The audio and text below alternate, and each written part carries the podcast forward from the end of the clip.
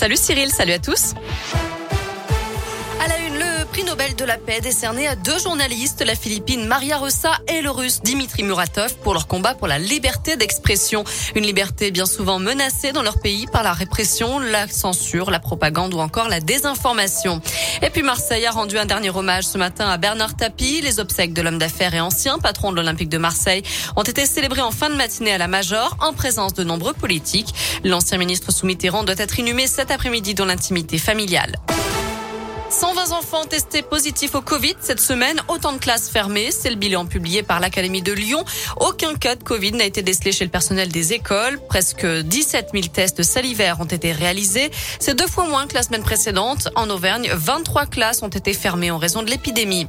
Alors que le port du masque à l'école ne sera plus obligatoire en primaire à partir de lundi dans le Puy-de-Dôme, le monsieur vaccin du gouvernement, Alain Fischer, recommande de la prudence face à l'épidémie. Pour l'instant, il est raisonnable de maintenir les gestes barrières et l'utilisation du pass sanitaire, a-t-il dit. L'État a confirmé hier qu'aucun allègement du pass sanitaire n'était prévu avant le 15 novembre. Des cambrioleurs amateurs, voilà comment on pourrait qualifier les six individus interpellés mercredi à Saint-Etienne. Selon le progrès, ils se partageaient des billets de banque lorsque les policiers les ont trouvés dans le hall d'un immeuble de Centre 2, alertés par un riverain. Sur place, les forces de l'ordre ont aussi trouvé une caisse enregistreuse, des aspirateurs, un tournevis et un coupe-boulon, mais aussi des fioles pour cigarettes électroniques. Les malfaiteurs âgés de 15 à 19 ans venaient de cambrioler une association et une entreprise. Ils devront s'expliquer prochainement devant la justice. En bref, le champion du dessert vit dans la région, le champion de France plus particulièrement, euh, Pierre-Jean Quinonero, originaire de Thiers, a remporté cette semaine le concours qui se déroulait en Seine-Maritime. Qui sera le prochain Ballon d'Or La liste des nominés doit être dévoilée à 17h30 ce soir. Plusieurs Français pourraient y figurer. On pense notamment à Kylian Mbappé ou encore Karim Benzema.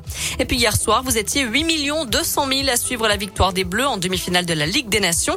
TF1 diffusait le match Belgique-France. Les hommes de Didier Deschamps se sont imposés 3 buts à 2.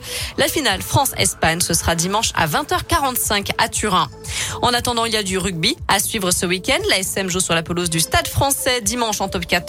Et puis en Pro D2, l'USB se déplace à Aurillac ce soir et Oyonnax joue à domicile contre Mont-de-Marsan.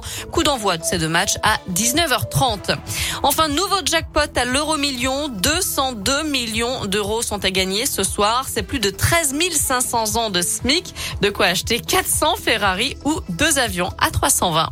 Voilà, vous savez tout pour l'essentiel de l'actu de ce vendredi. On jette un œil à la météo pour cet après-midi. Eh ben, le soleil joue à cache-cache, tout simplement. Une alternance de nuages et d'éclaircies. On voit le soleil, ça, ça fait du bien. Par contre, il fait pas très très chaud, effectivement. Les températures varient entre 13 et 16 degrés pour les maximales dans la région. Merci Noémie.